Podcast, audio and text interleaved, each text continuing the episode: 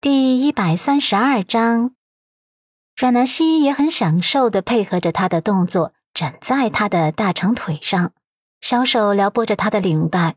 他忍不住有些小得意的挑眉，无意识的撒娇：“陆先生，你妻子是不是棒棒的？连奶奶都搞定了呢？你快夸夸我啊！”他晃荡着小脚丫的样子，实在是可爱的很。长发顺着她柔美的肩胛骨垂落下来，透着一丝丝的性感，又柔美不已。痴痴然，他深眸中折射出一抹迷醉，那颗坚硬的心脏好像是被撞击出了一道裂缝，有很多情愫悄然滋生。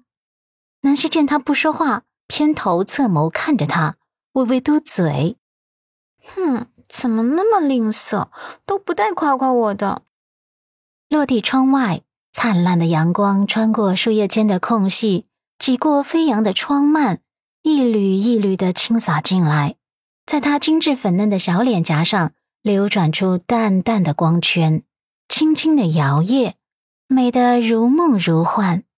微微敞开的领口勾勒出诱人的弧度，陆漠北的眸光倏然收缩了一圈，心底腾起一丝躁动。大掌也开始不安分起来，南希感觉男人呼吸急促，眸光也跟着炙热了起来，吓得她弹坐起来，连忙远离男人，搂着抱枕，楚楚可怜的哀求：“啊，陆先生，你别啊，我累，我身子骨弱，经不住你这样疯狂的，我简直弱不禁风。早晨的高能运动让我哪哪都酸，真的酸呢。”看着他可怜兮兮的小眼神，陆漠北心口一软，有些不忍心了，沉沉呼出一口气，压下了内心的躁动。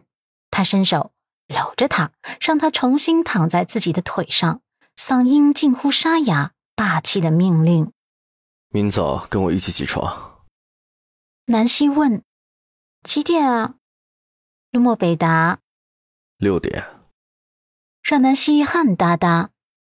那么早，会不会太早了？我那么早起床也没事干啊。陆漠北命令：“陪我一起跑步。”阮南希懵了：“跑步？”陆漠北重复：“对，跑步，训练体能。”阮南希秒懂，他嘟嘟嘴：“邪恶。”陆漠北手机响了。他趁机催促他：“你去忙公司的事吧，我在家休息一会儿，也得去店里了。”趁着男人接电话的空档，南希也给艺人打了电话。昨晚上他的包包遗落在酒吧，肯定被艺人捡去了。他打电话问什么时候去取包包，电话响了很久都没人接听。就在他以为伊人还在睡觉的时候，那边终于传来了伊人的声音：“喂，南希。”阮南希笑着道歉：“伊人，你在干嘛呢？嗯，昨晚上真的不好意思，不是我故意丢下你的，是陆先生突然出现，他打劫了我。我听陆先生说，昨晚上你跟世修两个人在酒吧找我了，是吗？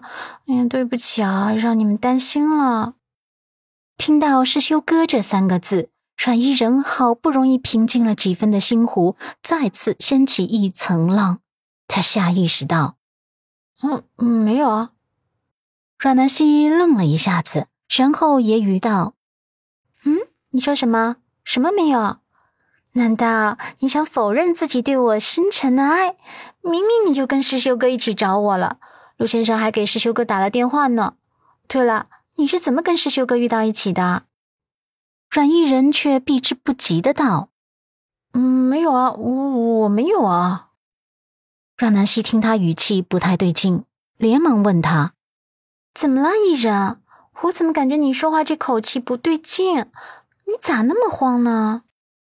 阮伊人深呼吸，再深呼吸，才让自己的情绪平静一点。他从一回家之后就开始挣扎了，他在挣扎要不要把昨晚的事情告诉南希。他左思右想，还是决定把这件事烂在自己肚子里。不是不信任南希，而是他只想当做什么都没有发生，不想因为南希知道后对顾世修有看法。酒后一夜情这种事，他真的不怪顾时修，也不想给他带去困扰。他平静之后，尽量稳住语气，故意打了一个哈欠。啊，我嗯有不对劲吗？嗯，大概是还没睡醒吧。对了，你刚才问我什么问题啊？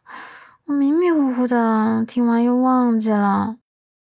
阮南希重复：“我是问你怎么跟师修哥遇到一起的。”阮一人叹息：“哎，这个问题你不是为难我吗？